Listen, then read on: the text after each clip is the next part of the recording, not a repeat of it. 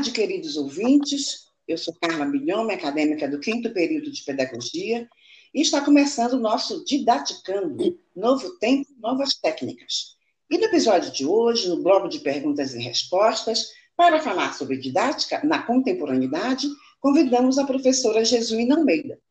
Ela que é mãe, assistente social, pedagoga, pós-graduanda em docência universitária, educação à distância, saúde pública e professora na Unip de Goiânia. Muito obrigada, professora, por ter aceitado o nosso convite. Imagina, eu que agradeço de participar de um processo, de um, um projeto tão interessante que contribui para o desenvolvimento da nossa classe docente. Ah, obrigada, querida. E vamos para o bloco. Professora, a nossa primeira questão para esse bloco é, do seu ponto de vista, como a didática interfere na aprendizagem do aluno, já que o objetivo do estudo da didática é o processo de ensino? Olha, Carla, a didática, ela já por si, há muitos e muitos, desde a descoberta, ela é tida como a arte, né, a técnica de ensinar. Então, se o procedimento, o processo de ensino, ele é só o caminho para o objetivo final, é, que é a aprendizagem, não tem como a didática desfazer né, ou sair desse caminhar juntos do processo de ensino. Ela é uma constante no processo de ensino para a aprendizagem. Que maravilha a sua resposta, professora. É, vamos então para a segunda pergunta. Considerando sua experiência ao longo desses anos, na sua visão, o que, que o educador precisa para construir uma boa didática?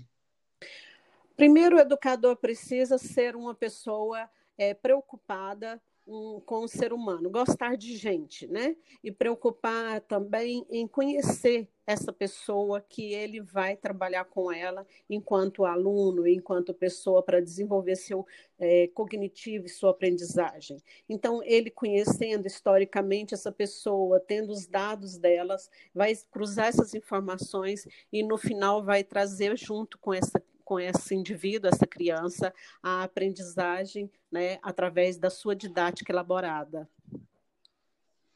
Excelente a sua colocação, professora. Obrigada. E qual a importância do educador estabelecer vínculos afetivos com seus alunos e como isso pode contribuir no processo de ensino-aprendizagem em sala de aula?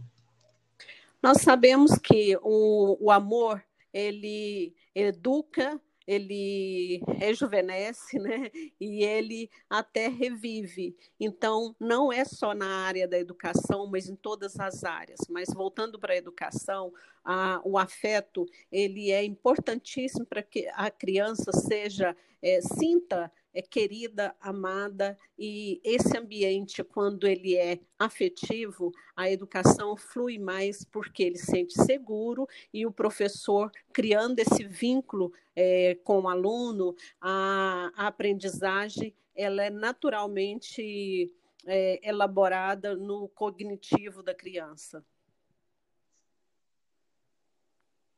Excelente, excelente suas respostas.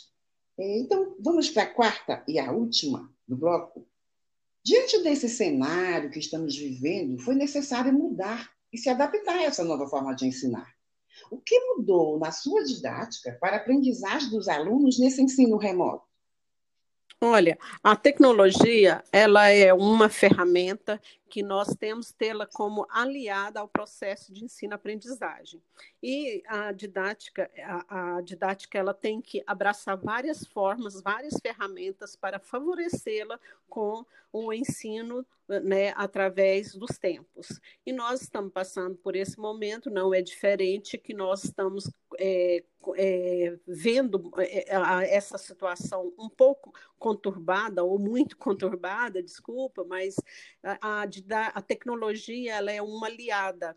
E a relação professor-aluno, ela não se esvai a, a, por estar longe. Nós vimos o tempo todo que o, a criança, ela sim, ela guarda no, no, no, no seu espaço afetivo a volta para as aulas e o professor, através da tecnologia, ele consegue fazer com que essa criança não sinta que tudo acabou, né? Então, nós temos que é, usar desse meio tecnológico para adaptar e continuar ensinando e aprendendo.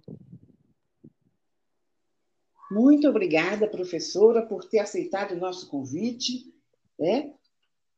Por nada, obrigada, boa sorte, bom trabalho para vocês.